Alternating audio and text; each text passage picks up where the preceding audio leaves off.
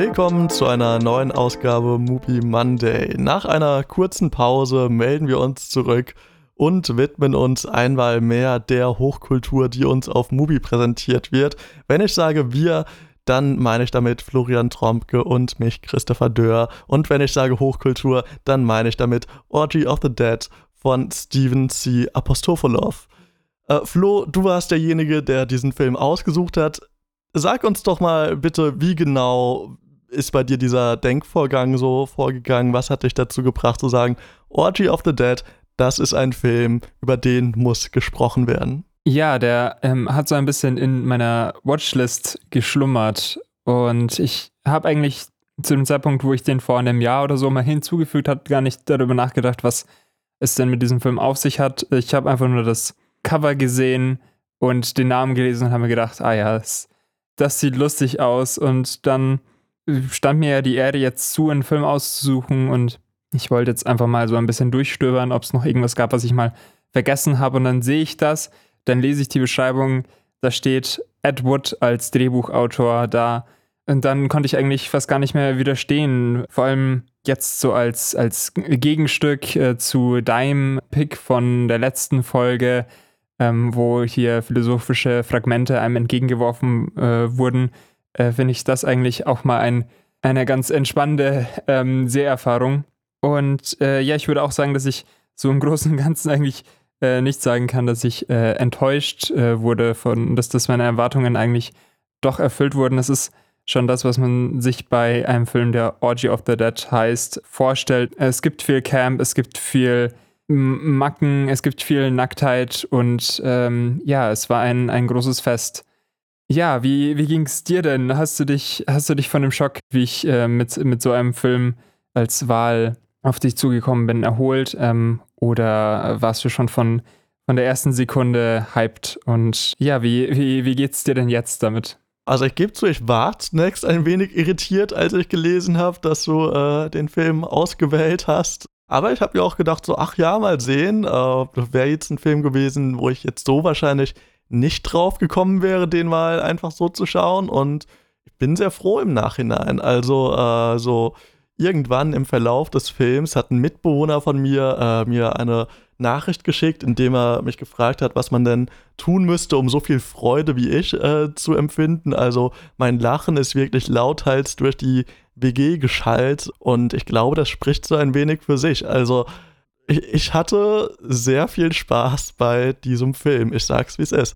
Ich weiß nicht, ich, ich fasse den Film vielleicht mal kurz zusammen für diejenigen, die nicht wissen, worum es in diesem äh, Meisterwerk geht. Äh, in Orgy of the Dead ist ein Titel, den ich auch sehr gerne in den Mund nehme. Ähm, geht es um ein Ehepaar. Er sieht so ein bisschen aus wie Herr Paschulke von Löwenzahn. Sie ist eine Frau, keine Ahnung. Äh, sind jetzt beide nicht die interessantesten Charaktere, aber dazu später mehr. Äh, auf jeden Fall ist er Horrorbuchautor ähm, und, und möchte sich nachts auf einen Friedhof begeben, um sich Inspiration für sein neues Werk zu holen. Sie ist nicht ganz davon begeistert und fleht ihn an, doch bitte umzudrehen. Und ähm, weil er ein, ein sehr cooler Mann ist, äh, denkt er sich, okay, das mache ich, aber mit einem extrem sicken Manöver. Deswegen gibt er richtig Gas vor dem U-Turn und äh, so überschlägt sich das Auto dann so zehnmal und die beiden landen auf einem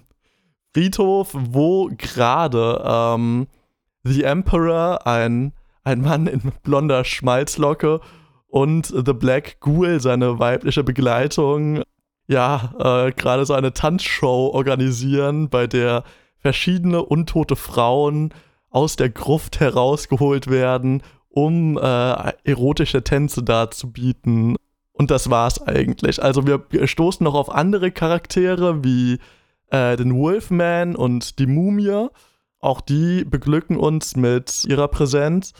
Und ansonsten haben wir Acts wie The Slave Girl, äh, The Indian Girl, äh, The Cat Girl, The Snake Girl, glaube ich, die, die, Vulkanfrau. Also die Auswahl ist riesig. Äh, es gibt eine große Varianz, was hier dargeboten wird. Und so sehen wir diese Show, wie sie sich entfaltet, wie sie so vonstatten geht durch die Augen dieser unfreiwilligen BetrachterInnen und sehen das dann.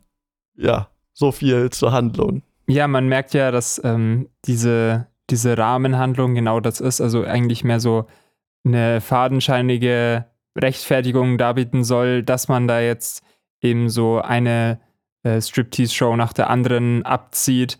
Und ja, ich, ich, fand das, ich fand das sehr interessant. Also irgendwo schon, gerade weil ähm, Ed eben als Drehbuchautor ähm, ja so eine Figur ist, die einem ja doch ab und zu mal unterkommt. Also äh, Planet Nine from Outer Space, wo er ja Regie geführt hat, ist ja so ein Kultfilm, den wir beide, glaube ich, nicht gesehen haben. Und es gibt natürlich auch diesen sehr bekannten Film von Tim Burton, Edward. Und dementsprechend war irgendwie so diese Kuriosität eigentlich da, was, was dann tatsächlich ähm, so ein konkreter Film ist, wo er mitgewirkt hat. Äh, zusätzlich auch so dieses Genre der Sexploitation-Filme, so diese Nudie Cuties äh, werden sie auch genannt. Ja, einfach mal nicht nur so einen kurzen Ausschnitt oder, oder einen Kommentar dazu ähm, mitzubekommen, sondern sich da mal in das Geschehen zu stürzen. Und ich glaube, dafür hat dieser Film eigentlich äh, sehr gut funktioniert, weil, also er so seine Qualitäten sehr stark nach außen bringt und ähm, das, was ihn irgendwie ähm, ja anstrengend macht, ähm, eigentlich auch was ist, was, also was ich zumindest relativ effektiv die meiste Zeit ignorieren konnte. Aber ich möchte vielleicht erstmal bei, bei dem Positiven bleiben, nämlich diese ähm, unglaubliche Unbeholfenheit, die in ja eine total unterhaltsame Komik ähm, immer umschlägt, wenn ja es eben um das Filmhandwerk ähm, geht, also was die Kamera so macht, was, was, was die Lichtsetzung macht, aber auch was, was eigentlich die, das Schauspiel macht. Aber da kann man, glaube ich, nochmal näher reingehen. Aber so grundsätzlich dieses fehlende Gefühl dafür, wie man Shots einrichtet, dass man gerade das abfilmt, was hier gezeigt wird, dass äh, die Personen einfach nur irgendwie dastehen und ja, ihren Dialog runterrattern und dann äh, kommt vielleicht mal ein Schnitt, aber meistens wird da eigentlich davor zurückgesteckt, ähm, ob das jetzt an Mangel der Zeit und Geld liegt oder einfach Mangel der Kreativität. Und dass dadurch dieses grundsätzliche immersive Element von hier wird eine Geschichte erzählt, einfach von vornherein einfach fehlt und man ja sich an dieser technischen Gestaltung ähm, immer wieder eigentlich auf, auf ganz unterhaltsame Weise aufhängen kann. Ist es dann etwas, was für dich irgendwann auch mal nicht funktioniert hat oder ist es was, was dir Spaß gemacht hat? Ja, was, was ist so deine Erfahrung? Ist es auch, also hast du da vielleicht auch schon andere Erfahrungen gemacht mit solchen, vielleicht auch aus dieser Zeit mit solchen Low-Budget-Produktionen?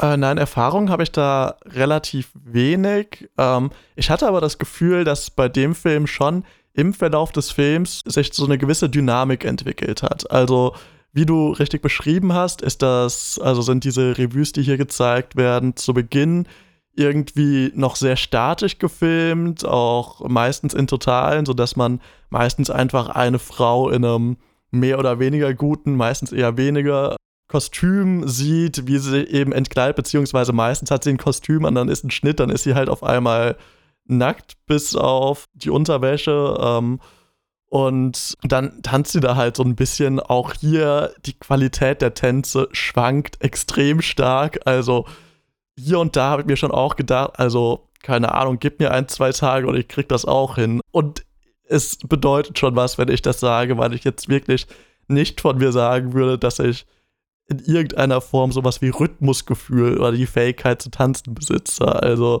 aber Dazu können wir später noch kommen. Also wie gesagt, so ich glaube, zu Beginn des Films ist er irgendwie sehr statisch und sehr total und ab so einem gewissen Punkt hatte ich das Gefühl, jetzt versuchen sie gerade so ein bisschen was. Ja, was könnte man noch machen? Und anfangs kommt das wirklich mit so einer sehr großen Unbeholfenheit daher, also wo, wo man dann irgendwie nur die Hälfte von irgendeinem Körper sieht oder so, weil der Kameramann nicht richtig mitkommt oder so. Ähm, und so mit jeder Nummer, die dann mehr kommt, hat man so das Gefühl, nee, so, so langsam haben sie es, so langsam haben sie den Bogen raus. Also es kommt einem wirklich so ein bisschen so vor, als ob der Film chronologisch gedreht wurde und sie innerhalb dieses Drehprozesses so gemerkt haben, so, nee, Moment, wir, wir können ja auch mal das probieren und wir können ja auch mal das probieren und das funktioniert nicht alles von Anfang an, sondern es ist sowas, wo sie so langsam reinstolpern. Ich glaube, es ist ein Film, in dem generell sehr viel gestolpert wird, also ähm, in, in jeglicher Hinsicht. Und das war so ein Prozess, dem ich schon was abgewinnen konnte. Also, das, das hatte schon so einen gewissen Charme quasi, dieser Filmcrew so ein bisschen dabei zuzusehen, wie sie so langsam für sich selbst rausfinden, was sie da eigentlich machen wollten. Und ich glaube schon, dass wenn sie quasi den ganzen Film so gedreht hätten, wie er mit den letzten, keine Ahnung, Choreografien endet, dann wäre es vielleicht ein besserer, aber ein deutlich weniger unterhaltsamer Film gewesen. Ja, ich stimme dir dazu. Manchmal habe ich da fast mitgefiebert mit dem Film. So, ähm, man, man möchte ja, dass, dass sie es schaffen. Es ist so dieses, bei, bei so, so einer Produktion, ähm, ja, wünscht man sich, dass irgendwie das, das Beste daraus gewonnen werden kann. Ähm, es liegt vielleicht auch ein bisschen daran, dass, also du sagst es schon, wenn du, wenn du davon sprichst, was der Kameramann macht, also dadurch, dass es eben so stolpernd ist, ist man in dieser, in diesem Produktionsprozess, während man den Film sieht, auch immer damit dran. Das ähm, ist auch bei den Tänzen insofern ähm, für mich auffällig gewesen, dass ich man, man hört ja in dem, wenn man diese Tänze sieht, äh, hört man ja nur Musik, die drüber gelegt ist. Also es ist relativ wahrscheinlich, dass ähm, während die Tänze vollführt wurden, die Girls, die da getanzt haben, auch irgendwie Anweisungen bekommen haben. Und daran habe ich sehr oft denken müssen, während man denen so zusieht, wie sie ihre Hüften schwingen, dass gerade hier Apostolov äh, steht und sagt, ja, mach mal die Hände so, hier, jetzt küss noch mal den Totenschädel oder sowas. Ähm, es gibt auch eine Tanzszene, wo man auch merkt, dass der Regisseur oder irgendjemand gerade gesagt hat, ja, jetzt ist Schluss, weil die Tänzerin einfach aufhört und dann aber erst so, so drei Sekunden später der, der Schnitt kommt. Und das, ja, äh, also zum einen einfach komisch ist, weil man hier dieses, diesen Moment von man, man durchschaut diesen Film darin, dass er, dass er nur ein Film ist, aber gleichzeitig ist man eben nah an dieser äh, an diesem Prozess dran und, und ja, man, man liest auch irgendwie dann teilweise auch dieses Skript mit, wenn man ähm, jetzt bei, bei den Performances auch ist. Also wenn hier Gespräche geführt werden ähm, und man, also man muss jetzt gar nicht irgendwie nach dem Skript googeln, weil es ist ganz klar, dass das, was hier gesprochen wird, ähm, Line für Line so vorgelesen wird, dass diese Pausen dazwischen sind, dass auch wenn Reaktionen gar nicht in diese Szene wirklich äh, passieren, äh, sie trotzdem so vorgelesen werden. Also ähm, zum Beispiel ist es so, wenn der Ehemann zur Frau irgendwie sagt, ja, sei mal nicht hysterisch, obwohl diese Frau gerade nichts macht. Ähm, ja, das, das ist einfach ein sehr spaßiges Unterfangen und ein, ja, ein, eine Art der Nähe, die der Film zu mir als Zuschauer aufbaut, die ich eigentlich äh, doch sehr schätzen kann. Diesen Eindruck, dass der Regisseur da irgendwie so knapp neben dem Bildausschnitt steht und so irgendwas reinruft, den, den hatte ich hier und da auch, aber vor allen Dingen hatte ich den Eindruck, dass ihm gegen Ende auch so ein bisschen die Ideen ausgegangen sind. Also es, es gibt da diese Frau, die ihren Ehemann umgebracht haben soll. Ähm, und jetzt mit seinem Skelett tanzt. Also sie, sie berührt das Skelett ein, zwei Mal und dann geht sie einfach weg davon. Und sie hat halt, also sie, sie hat so gefühlt zwei bis drei Bewegungen, die sie so macht. Also sie, sie wackelt mit den Brüsten, sie, äh, sie macht so eine Brustschwimmbewegung und ab und zu schwingt sie das Bein noch so ein bisschen. Und dieser Tanz streckt sich länger hin, als er sollte. Und so wiederholt sie diese drei Bewegungen so unfassbar oft, dass ich mir da wirklich irgendwann gedacht habe, so, das war vielleicht der einzige Punkt, wo ich mir wirklich gedacht habe, okay, jetzt wird es gerade wirklich langweilig. Also, was soll das denn gerade? So, gibt dir doch irgendwas zu tun oder lass dir irgendwas mit diesem Skelett machen oder, oder sag halt einfach, die Szene ist vorbei. Also, das. Hattest du das auch bei so manchen Szenen, dass du irgendwie so dieses Muster, nach dem sie gerade verlaufen, so sehr schnell durchschaut hast? Ja, ja, auf jeden Fall. Also auch dieser, dieser Versuch, dass jede Tanzszene so irgendwas Neues bringt, ähm, wird ja weniger auf, auf den Tanz irgendwie abgelagert, sondern mehr auf das Kostüm, das so als Gimmick irgendwie dasteht, was auch ja sehr, sehr, sehr problematische Stereotypen immer ein nach den anderen eigentlich bringt. Das erste ist direkt eben Native American Girl, ähm, wo als Musiktrack irgendwelche pseudo-spirituellen G Gesänge gemacht werden. Ich glaube, man kann sich direkt vorstellen, was, äh, was ich hier beschreibe. Und so geht es in einer Tour weiter, dass ein, ja, ein Stereotyp nach dem anderen so von der Checkliste abgearbeitet wurde. Aber das ist dann irgendwie auch gar nicht so wichtig, weil ziemlich schnell das Kostüm ja sowieso dann wegfliegt und dann ist es einfach nur äh, so, so eine Frau, die oben ohne ist, ja, die dann irgendwie so ein paar Moves anders macht als die davor. Und ja, man, man doch so eine gewisse Gleichförmigkeit äh, da immer wieder entdecken muss. Jetzt, wenn wir auch gerade bei diesen Tänzen noch sind, ähm, würde ich auch ganz gern so diese Frage, also die eben mit dieser Art von, von Film, mit, mit diesen palpigen Erotikfilm eigentlich kommt, von Erotik irgendwie auch äh, noch anschneiden, weil ich finde, das hat dem Film irgendwie auch gut getan, dass er so auffällig lustig und inkompetent war, dass man ihm irgendwie nicht abkaufen wollte, dass er gerade überzeugend erotisch sein möchte oder irgendwie ja einen verführen möchte, sondern dass dadurch, dass, dass es eigentlich mir sehr einfach fiel, dem zu widerstehen, fand ich es auch eine weniger ja irritierende Erfahrung, weil an sich ist es natürlich ja so, so eine Art des eine Art der, der Pornografie, äh, wo einfach so eine Reihe von ähm, äh, Stripper-Tänzerinnen vorgeführt wird. Ging es dir denn so äh, ähnlich oder was sind so auch deine, deine Gedanken zu dieser Art von, von Kino und ähm, auch wie würdest du das dann einordnen? Also erstmal würde ich sagen, dass ich glaube ich ein bisschen zu wenig aus dem Bereich gesehen habe und mich da auch zu wenig mit befasst habe, als dass ich da jetzt irgendwie eine allgemeingültige Aussage treffen könnte. Was ich bei dem Film sagen kann, ist, wo ich dir recht geben würde, ist, dass natürlich durch diesen Humor, diesen wahrscheinlich auch weitestgehend unfreiwilligen Humor, ähm, natürlich so eine gewisse Distanz hergestellt wird, die es vielleicht auch einfacher macht, dem zuzusehen. Ich habe mich während dem Film aber natürlich auch oftmals gefragt, wie, wie dieser Film irgendwie zu seiner Zeit angekommen ist. Also ob diese, dieser Versuch der Erotik oder die Erotik irgendwie in den 60ern funktioniert hat, ob man da gesagt hat, so ja, oho, also was ist das denn? Ähm, oder ähm, ob das damals auch schon eher so abgetan wurde. Und ich weiß es nicht, aber ich könnte mir sehr gut vorstellen, dass das damals noch deutlich besser funktioniert hat. Einfach da man damals natürlich noch nicht so stark den Zugang zu solchem Material hatte, wie es heute mit dem Internet der Fall ist. Also der Film ist ja noch zu einer Ära rausgekommen, als der Haze Code irgendwie aktiv war, auch wenn er wirklich so in seinen letzten Zügen war und sowohl mit seinem Horrorszenario und diesem Ze Zeigen von Untoten und Nacktheit und Sexualität und was nicht alles ja wirkt und auch irgendwie diesem Zerfall der Ehe, der da auch noch droht, ja schon irgendwie so sehr stark gegen nahezu alles geht, wofür dieser Code steht, weshalb es natürlich auch interessant ist, dass das, was wir irgendwie hier jetzt heute so als Trash betrachten oder so als Unfallprodukt ja irgendwie auch so, ein, so eine sehr starke Form des Gegenkinos eigentlich ist. Also, dass vielleicht da, also das vielleicht, äh, also ich glaube, es gibt so eine Tendenz, sowas sofort abzuwerten und nur ironisch zu sehen und vielleicht ist, ist aber schon auch ein Wert darin, gerade also das mit einer gewissen Ernsthaftigkeit zu betrachten, was da passiert und quasi diesem Reiz zu widerstehen, sich sofort auf alles zu berufen, was,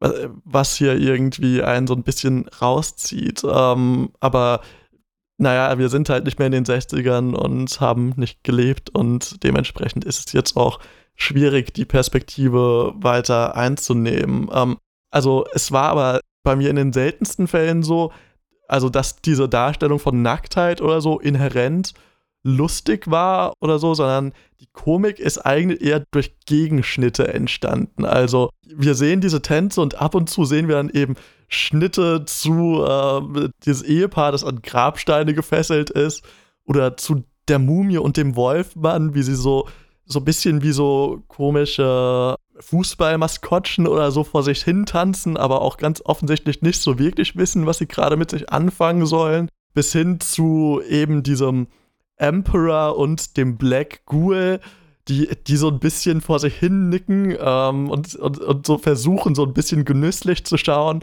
Und, und diese Kontraste, die da hingestellt werden, die sind so unfassbar lustig, beziehungsweise auch generell dieses Schauspiel, wie du das schon beschrieben hast. Also, weil es einerseits total offensichtlich ist, dass sie gerade so den minimalen Effort reinstecken, wie es gerade nur geht. Also das, das wirkt eigentlich alles so ein bisschen so, als ob es von, äh, von so einem Google-Übersetzer vorgelesen wird oder so, weil da so null Emotionen drinsteckt, aber gleichzeitig der Text halt so hoch emotional sein soll. Und was, was es halt noch besser macht, ist, dass, dass dann nachdem der Satz gedroppt wurde, die zwei, drei Sätze, dann meistens noch so ein kleiner Move oder so kommt, der, der glaube ich, nicht irgendwie eingeplant wurde oder so, äh, wo ich so gedacht habe, so, ja, aber was könnten wir jetzt noch machen, um das zu unterstreichen? Und dieser Emperor hat so die Angewohnheit, dann noch so zwei, dreimal so ganz dezent zu nicken äh, und so ein bisschen in sich rein zu schmunzeln. Ähm, und ich glaube, ich habe wirklich jedes Mal gelacht, wenn das war, weil, weil es irgendwie, es ist schwer in Worte zu fassen, aber es ist irgendwie, es erzeugt irgendwie so einen riesigen Clash durch so eine kleine Gestik. Es ist ja großartig. Aber um, um zurück zu dieser Frage äh, der Erotik zu kommen, so, also es gab so eins, zwei Einstellungen, wo ich mir gedacht habe, so, ach, die, die Idee ist ja eigentlich ganz nett. Also, ich, ich weiß leider gerade nicht mehr, welche Tänzerin es ist, aber es ist relativ weit gegen Ende, wo die Kamera dann schon ein bisschen dynamischer ist wo sie sich plötzlich äh, auf den Boden legt und so Nebelschwaden über sie drüber ähm, schweben. So, da habe ich mir gedacht, so, ach, das sieht ja jetzt eigentlich gerade ganz hübsch aus. Das ist auch so eine recht effiziente Form von Verdecken und zeigen, was äh, irgendwie dem Rest des Films sehr abhanden geht. Also der ist da. Da wird eigentlich nichts verdeckt, da, der, funktioniert rein im Modus des Schauens, da ist kein, da, da wird nichts angeteased oder so. Das ist wirklich, also da bekommt man wirklich alles direkt in die Fresse. Ähm, und das funktioniert in dem kleinen Moment eigentlich ganz gut. Nebel vielleicht auch nochmal ein sehr gutes Stichwort. Also die hatten an dem Set eine Nebelmaschine und kann mir schon auch vorstellen, wie der Regisseur dann irgendwie halt so am, am Bildrand steht und sagt so, nee, mehr Nebel, mehr Nebel, wir brauchen mehr Nebel, komm, drück mal richtig auf den Knopf drauf, mehr Nebel. Und so passiert es dann halt irgendwie mitten in der Einstellung, dass dann plötzlich wieder der Nebel aus dem Boden geschossen bekommt und so beginnt herumzuwabern und auch die Leute im Bild, man denen so ein bisschen anmerkt, dass sie gerade nicht wirklich wussten, dass das passiert und sich jetzt irgendwie dazu verhalten haben. Also es ist irgendwie so viel Situationskomik, die da entsteht. Das ist, das ist großartig. Ich habe mich so ein bisschen an so einen Rave erinnert gefühlt, auf dem ich letztens war. Ähm, wo es auch so eine Nebelmaschine gab, wo einfach jeder, der Lust hatte, auf den Knopf drücken konnte. Ähm, ja, da, da waren keine nackten Leute, aber, aber der Nebel war auch da. Zum einen bin ich da ähm, sehr bei dir, was diese Reaction-Shots angeht. Ich äh, finde aber auch, wenn man diese Tänzereinstellungen für sich sieht, wie du, wie du sagst, wenn man ähm, da so alles ins Gesicht gefuchtelt bekommt, dann hat sich bei mir auch so das eher eingestellt, dass ich da dann eher dazu eingeladen war, wegzuschauen. Und in dieser Suche danach, was gibt es denn hier noch? Also abgesehen von diesen offensichtlichen Brüsten, die mir gerade gezeigt werden, was, was ist noch in diesem Bild? So ein, so ein bisschen so diese Suche nach dem Punktum.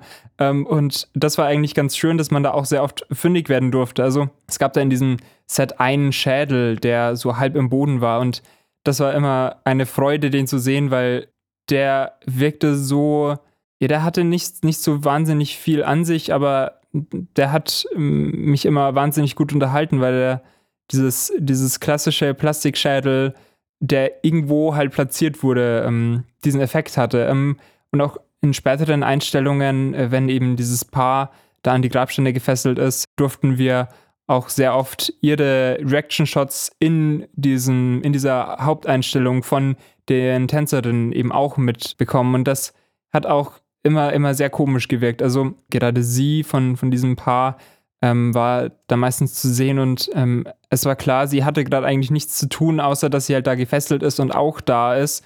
Und ja, dadurch, dass eben einem so, so viel gezeigt wurde, dadurch, dass so selten ähm, das verdeckt wurde, dass diese Erotik dadurch ähm, ausgelöscht wurde, wollte man dann eigentlich eher so diese Momente der Komik, diese Momente des äh, Unbeabsichtigten ähm, für sich dann in den Bildern finden und durfte das auch. Und das, äh, da, dafür war ich sehr dankbar. Und weil du gerade auch diese, diese Nebelmaschine ähm, beschrieben hast und ich jetzt diesen Schädel, möchte ich auch nochmal dieses Set loben, das, das hier aufgebaut wurde, weil ich finde, dass so diesen, diesen perfekten Zwischengrad hat von einer Welt, die hier aufgebaut wird und erzählt wird, wo irgendwie Gebüsch ist, wo dieses Grabstein- und Tempel-Ding irgendwie so verfolgt wird, was gerade glaubwürdig genug ist, dass man sich da irgendwie mit drin fühlt, aber gleichzeitig man an, an jeder Stelle irgendwie auch sieht, wie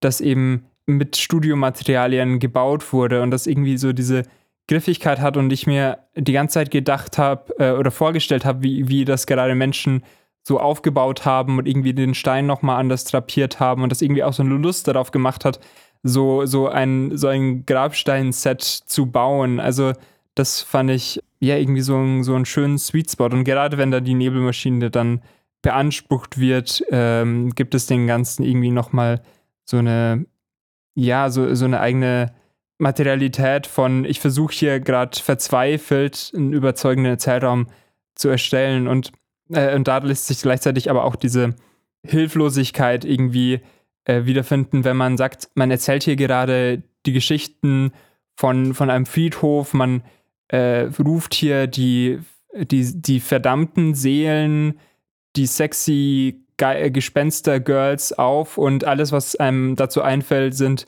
Grabsteine, Knochen und Nebel. Und das in seiner, in seiner Einfachheit, in dieser dämlichen Dreifaltigkeit an Z-Elementen und dann holt man sich, weil es nicht, nicht offensichtlich genug ist und weil es nicht einfach genug ist, noch eine Mumie und einen Wolf äh, hinzu und macht Dracula und Elvira äh, zu den beiden AntagonistInnen. Das ist einfach eine, eine Ebene von Welterzählungen, die, ja, wie, wie so vieles in diesem Film so einfach ist, dass es irgendwie schön griffig wird und einem, ähm, ja, Freude bereitet. Worüber man vielleicht auch sprechen muss, wenn man schon äh, über das Studio spricht, ist, dass ja nicht alles in diesem Studio gefilmt ist, sondern es auch so einzelne Aufnahmen gibt, beim Autofahren zum Beispiel, die on Location gefilmt wurden und der Kontrast sticht extrem stark hervor. Also, also es ist sehr offensichtlich, dass diese Autofahrt äh, bei Tag gefilmt wurde und da einfach irgendwie das Bild bisschen dunkler gemacht wurde und dann kommt es zu einem Schnitt, äh, wo sie im Auto sitzen, wo es schon ist, okay, das ist jetzt gerade im Studio, wo es wirklich pechschwarz ist, wo ich mir denke, so, so dunkel ist doch keine Nacht. Ich glaube, das war direkt so mein erster Lacher in dem Film. Nee, nee, der erste ist natürlich, wenn hier der Erzähler direkt aus dem Sarg aufsteigt. Auch schon ein großartiger Moment, aber auf jeden Fall wird auch hier wieder so eine gewisse Unbeholfenheit zutage gefördert, die die aber schon einfach irgendwie sehr lustig ist, beziehungsweise es irgendwie auch, ja, einfach Spaß macht zu sehen, wie sich die Menschen halt versucht haben zu behelfen. Genau, das, was da auch noch so ein Element ist, was aus dem kompletten Film total rausfällt, ist äh, bei der Schlangenfrau, glaube ich, oder, oder nein, ich glaube, die, die Person wird Slave Girl genannt und wird aber in so einem ägyptischen äh, Kontext eingeführt. Da äh, wird ab und zu Stock-Footage von einer Klapperschlange einfach kurz reingeworfen. Aber natürlich nicht nur zur Unterhaltung, sondern auch, damit die Mumie dem Wolfman äh, von Cleopatra erzählen kann und wie viel Angst die Mumie irgendwie vor, vor deren Schlange hatte. Ähm, also auch generell so diese, diese kleinen Dialogfetzen, die so zwischen den einzelnen Performances stattfinden, die, ha haben schon auch einen sehr großen Charme. Also natürlich sind die absolut inhaltsleer und man darf jetzt nicht erwarten, dass sich da irgendeine Dramaturgie entspinnt oder so, ähm, aber nichtsdestotrotz ähm, eben eine sehr große Komik birgt. So bei diesem Dialog zwischen äh, dem Emperor und dem Black Ghoul darüber, dass ja irgendwie ihre Freude und ihre Lust hinten ansteht und seine im Vordergrund steht, habe ich auch so ein bisschen gedacht, so, okay, das könnte man jetzt wirklich einfach screenshotten und auf Twitter packen und irgendwas über Männer schreiben und äh, würde wahrscheinlich irgendwie viral gehen. Also das, ähm, ich, ich weiß nicht, ob das damals schon so beabsichtigt war, dass irgendwie dieses Treiben, was da passiert, auf eine reflektierte Art und Weise zu betrachten? Wahrscheinlich eher nicht, aber war trotzdem ganz interessant anzusehen. Bei dieser Beziehungsdynamik, das, das fand ich irgendwo ganz interessant und habe ich während, während dem Film immer so ein bisschen, da war ich gespannt, wie, was damit gemacht wird, weil es sind ja hier eigentlich drei Paare unterwegs. Einmal eben dieses Dracula und Elvira Paar, also äh, aka The Emperor und The Dark Ghoul, weil das halt die, die Copyright-Free äh, Version davon ist, aber es war ähm, ganz subtil ähm, darauf hingewiesen, dass es schon diese Charaktere sind. Dann, äh, wo eben diese, ja, wie du sagst, diese meine Pleasure ist über deine und ich bin der Mann-Dynamik äh, da ist, aber ähm, das ja auch sowas hatte von, das ist jetzt so das gelangweilte Ehepaar, das sich irgendwie jetzt ähm, auf so eine Swinger-Party verirrt und äh, da jetzt so, so ein Couples-Moment äh, miteinander hat, wenn sie irgendwie ähm, Slave Girl bei, beim Striptee zuschauen. Also das fand ich hatte schon in der Hinsicht irgendwo ein, ein, ein Reiz, das mit anzuschauen. Dann dieses Paar, das von außen in diese, in diese Welt reinkommt, die ja mit ihrem Unfall irgendwie so unfreiwillig das mitbekommen ähm, und wo ich eigentlich erst erwartet hätte, so klar, die werden jetzt irgendwie gruppiert, die werden Teil davon, irgendwie sie, die beiden ähm, erfahren jetzt die, die Pleasures, die von, von diesen dämonischen Sexpartys irgendwie kommen. Und dann ist es irgendwie überhaupt nicht das. Also mm, es wird äh, lediglich aufgezeigt, dass die beiden kein liebendes Paar sind, sondern sich irgendwie gegenseitig nerven. Dann werden sie viel bedroht und, und haben eben auch beide Angst. Ähm, und gerade das, ähm, gerade die Frau wehrt sich eben bis zuletzt dagegen, gerade weil diese Elvira irgendwie auch eher davon redet, dass sie sie töten will, aber sie ist ihr. Also ich habe auch nicht so ganz verstanden, was jetzt so die genauen Absichten war, aber ich glaube, es ging jetzt weniger darum, dass sie jetzt ähm, so mit in diese Welt äh, von, von erotischen Tänzen eingeführt wird. Aber dann werden die Pläne vereilt, vereitelt von ähm, den, den bösen Dämonen, denn es wird Tag und sie werden alle zu Skeletten in das, was auch sehr lustig ausschaut, weil man dann einfach nur Kleiderhaufen hat und Skelette, die da drin liegen. Und dann wachen, wacht das Paar, äh, das verirrte Paar wieder auf, ähm, umringt von Polizei und Krankenwagen und ihnen wird gesagt, äh, es ist alles gut, das war doch bestimmt nur ein Traum, sie sind glücklich, dass sie, dass sie sich noch haben und, und werden wieder in die Zivilisation gebracht, in, in eigentlich wieder dieses Bürgerliche, was sie hatten. Also, und darin fand ich eigentlich, lag irgendwie schon auch Potenzial, dass man sagt, man hat so eine bürgerliche, heteronormative Beziehung, die in Gefahr gerät äh, durch diese sexbesessenen ähm, Dämonen ähm, und dann am Ende sich herausstellt, dass es ein Albtraum war, aber prophezeit wird, es kann jederzeit äh, wieder zu so einem Albtraum kommen das fand ich eigentlich schon eine ganz nette Facette von dieser Rahmenhandlung. Äh, und als letztes Paar war eben dieses diese Kostüm-Buddies, ähm, die immer so sympathische Reactions hatten. Also das war irgendwie auch bestimmt nicht intentional und leider auch nicht ausgeführt, aber das Potenzial wäre schon da gewesen, dass äh, die beiden irgendwie auch so eine so eine, so eine gewisse romantische Spannung irgendwie hätten haben können, nachdem die anderen beiden irgendwie auch schon Couples waren. Aber äh, ich wurde da leider enttäuscht. Ja, insgeheim habe ich auch so ein bisschen auf hier die Dance-Nummer von dem Black Ghoul gewartet. Also, also ich, ich hab, fand, es hat sich irgendwie immer so ein bisschen so angedeutet, dass das auch noch kommt.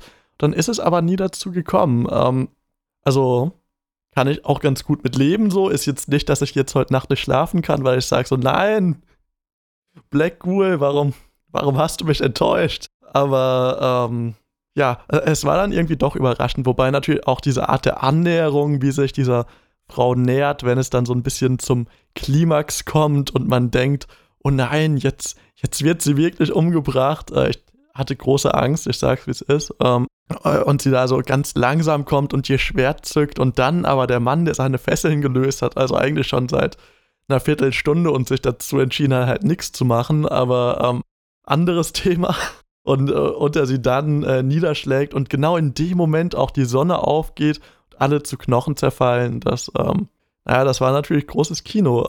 Ich merke gerade, ich verfall schon wieder in so einen sarkastischen Modus und es gefällt mir eigentlich überhaupt nicht, weil ich eigentlich ganz ernsthaft Spaß an diesem Film hatte und das jetzt gar nicht so runterspielen möchte. Aber es, es, es ist auch nicht einfach. Das, ich sag's, wie es ist. Aber vielleicht muss man auch einfach das nochmal sagen und offen dazu stehen, ja, ich, Christopher Dörr, hatte Spaß mit dem Film Orgy of the Dead. Flo, kannst du das auch von dir sagen? Ja, auf jeden Fall. Ich hatte auch eine, eine sehr gute Zeit. Ich äh, denke, es wird nicht das letzte, aber äh, auch nicht das erste in einer allzu langen Reihe, aber ein paar werde ich mir schon anschauen. Von dieser Art von, von palpigen Filmen. Ich, ich denke, es äh, ist gut, wenn man so bei diesen Kult-Favorites bleibt, wenn man dann die ähm, allzu problematischen Aspekte vielleicht bei einem gewissen Minimum behält. Ähm, aber da, denke ich, werde ich ähm, dann so in nächster Zeit vielleicht ab und zu mal reinschauen. Zumindest äh, ist jetzt äh, Planet 9 from Outer Space auf äh, meiner Liste. Genau, wenn ihr sagt, äh, das ist was, wo ihr euch auch ein bisschen mehr drin bewegen äh, wollt, dann an der Stelle noch die Bemerkung, dass der Film restauriert wurde von diesem äh, von Nicholas Winding Refn organisierten, keine Ahnung, von seiner Organisation bei NWR heißt die, also BYNWR. Ähm, dort restauriert er viele dieser alten, in Anführungszeichen, Schundfilme. Ähm, und vielleicht ist da ja noch mehr in der Richtung. Ich selbst habe mir mich da noch nicht so umgesehen, aber vielleicht ist das ja mal ein guter Anlass. Ein guter Anlass, Kurzfilme zu sehen, haben wir wieder nächste Woche, wenn äh, ja, wir uns wieder das Werk äh, eines Regisseurs, einer Regisseurin anschauen und über deren Kurzfilme reden. Und wir würden uns natürlich freuen, wenn ihr äh, ja, uns dann auch wieder zuhört. Genau, das war's für diese Woche. Nein, ganz kurz, natürlich muss auch noch erwähnt werden, dass dieser Film offensichtlich Cats inspiriert hat mit der Katzenfrau-Nummer. Ich, ich, weiß nicht, wann ich das letzte Mal etwas gesehen habe, was so cursed ist. Also, das ist naja, aber jetzt ist wirklich Stopp. Ähm, wir haben genug über den Film gesprochen. Schaltet nächste Woche wieder ein. Wir heißen Florian Tropke und Christopher Dörr. Ihr findet uns auf Instagram unter Movie Monday. Schreibt uns da gerne, wenn ihr sagen wollt, warum redet ihr über solche Filme oder geil, dass ihr über solche Filme redet oder keine Ahnung, worauf ihr auch immer Lust habt. Und äh, auf Letterbox kann man uns auch folgen. Link ist in äh, der Infobox und äh, Ansonsten habt eine schöne Woche und äh, ja, keine Ahnung, lasst euch nicht von den Toten heimsuchen oder so. Keine Ahnung, denkt euch was aus. Ciao. Bis dann.